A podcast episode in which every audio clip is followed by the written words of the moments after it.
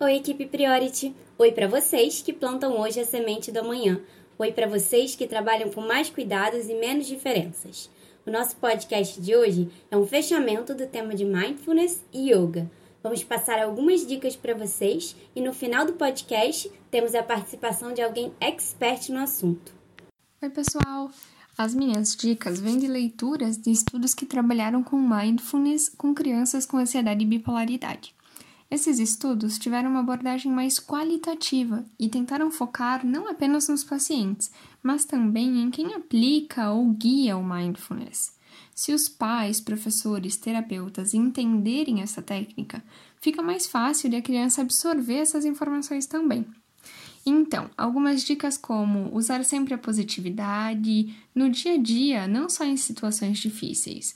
Procurar estar com pensamento positivo, presente no agora. Além disso, criar uma rotina de prática, independente do tempo. Se forem cinco minutos ou uma hora. Ensinar as crianças a ter essa rotina ajuda a criar nelas um limiar diferente quanto às frustrações e às dificuldades que elas podem enfrentar. Não apenas nas crianças, né? Nós também. Outra dica que eu acho muito legal é encorajar-se. E encorajar a criança também a compartilhar as suas experiências, seus pensamentos e dar a ela a possibilidade de ser ouvida dentro de um processo de decisão familiar, por exemplo. Aprender a ouvir é tão importante, se não mais, do que aprender a falar. A minha dica final é um aplicativo chamado Insight. Esse é um aplicativo gratuito, tem uma versão paga, mas não necessariamente é melhor do que a gratuita. E ele funciona muito bem. Ele tem opções de meditações guiadas ou não, músicas para a prática de yoga. Eu acho que vale a pena ver. A minha experiência com yoga começou nesta quarentena. Desde que comecei a ter que ficar mais tempo em casa, me via muito ansiosa, sem conseguir me desligar da faculdade e do trabalho. Além disso, comecei a sentir muita dor nas costas e a sentir muita falta das minhas caminhadas. A partir disso, lembrei de uma aula que tinha feito no Priority de Yoga e como havia gostado e me sentindo bem depois. Procurei algumas aulas online e achei um ótimo canal no YouTube. Estou praticando há uns dois meses e me vi muito mais tranquila e disposta nos meus dias.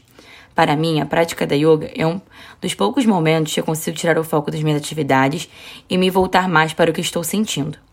Achei de grande importância fazermos os podcasts sobre essas atividades que nos ajudam a relaxar, pois quando ficando mais calmos, conseguimos lidar melhor com essas situações e nos conectar mais com nós mesmos. Fiquei pensando como isso nos ajuda a melhorar nossas atividades diárias e como pode ajudar as crianças a manterem uma rotina mais equilibrada entre suas tarefas e seus momentos de diversão. Acho que o Yoga e Mindfulness são práticas que podem trazer melhorias na disposição física, mental e relacional quando feitas em grupos. No ano passado, eu tive a oportunidade de realizar o programa de Mindfulness de oito semanas, conhecido como MBCT, que seria terapia cognitiva baseada em Mindfulness. No início, mesmo as práticas curtas de até 10 minutos já me deixavam angustiada, porque quando começamos a meditar, percebemos como os pensamentos vão surgindo e acabamos nos prendendo a eles. Os pensamentos mais comuns do meu grupo foram sobre coisas que a gente precisava fazer depois, coisas que tinham acontecido no dia e julgamentos sobre nossa própria prática. O desafio é, então, deixar os pensamentos chegarem e irem embora, sem dar muita atenção. Depois das oito semanas, aprendi a ter mais paciência comigo e percebi que tinham dias que eram mais fáceis e outros não. Tinham práticas que funcionavam comigo e outras não. E então me percebi conseguindo fazer meditação sem ansiedade de antes por quase uma hora. Mas na minha rotina mesmo ficaria inviável esse tempo de prática. Então acredito que o objetivo não deve ser a quantidade de tempo, mas sim a constância, ou seja, melhor do que meditar por muito tempo seria meditar mais vezes na semana, mesmo que por cinco minutos. Se você achar que a meditação não está te trazendo relaxamento, você pode tentar outros tipos de prática. A minha favorita é o de escaneamento corporal, em que focamos nossa atenção cada vez em uma parte do nosso corpo. Tem pessoas que têm mais facilidade com meditação guiada, outras apenas com uma música. Outra possibilidade também seria focar em um objeto, como uma vela ou até um pedaço pequeno de um alimento, como uma uva passa ou um pedacinho de chocolate. Nesse caso, o desafio é ter um olhar curioso de principiante, como se você ainda não conhecesse aquele alimento ou objeto. O objetivo é perceber o que funciona melhor para você. Como indicação para práticas de meditação guiada, eu gosto do aplicativo Lojong. E para aulas de yoga em casa, eu indico o canal do YouTube da Pri Leite. Boa prática! Para encerrar o nosso podcast de hoje, temos a participação muito especial de alguém que vai responder algumas perguntas sobre dificuldades e benefícios da prática de yoga. Vamos ouvir?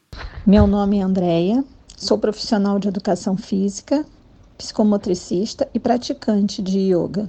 A vivência da prática da yoga no ambiente terapêutico, ela inclui a execução das posturas, que chamamos de asanas, práticas respiratórias e meditação, através de técnicas de visualização e, com isso, objetivando o desenvolvimento da sensibilidade corporal e capacidades físicas, como flexibilidade, força, equilíbrio e resistência, além da superação de limites na realização das asanas com grau de dificuldades variados. Essa prática motora e mental, ela está intimamente ligada ao desenvolvimento cognitivo, afetivo e psicológico. E na prática terapêutica, objetiva-se também a estratégia de desenvolver a concentração, a calma, a valorização da autoestima e do meio que os cerca, sempre com essas práticas respiratórias e meditação. Com isso, buscamos sempre combater a agressividade, a ansiedade e os demais aspectos relacionados que influem e interferem da vida dos nossos pacientes.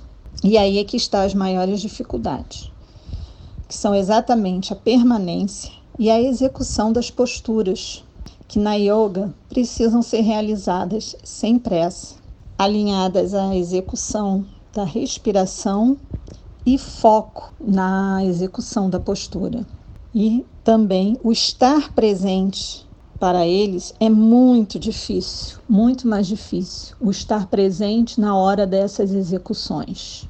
E com isso, é, a partir do momento que eles, eles passam a praticar, né, a viver as posturas, a yoga, eles começam a melhorar a agressividade deles, a, o tempo deles de espera, a socialização também melhora. E aí vem os benefícios, que ajudam a calma, concentração. Encerramos o podcast de hoje torcendo para que essas práticas sejam mais um instrumento para nos auxiliar a manter o corpo e a mente em equilíbrio.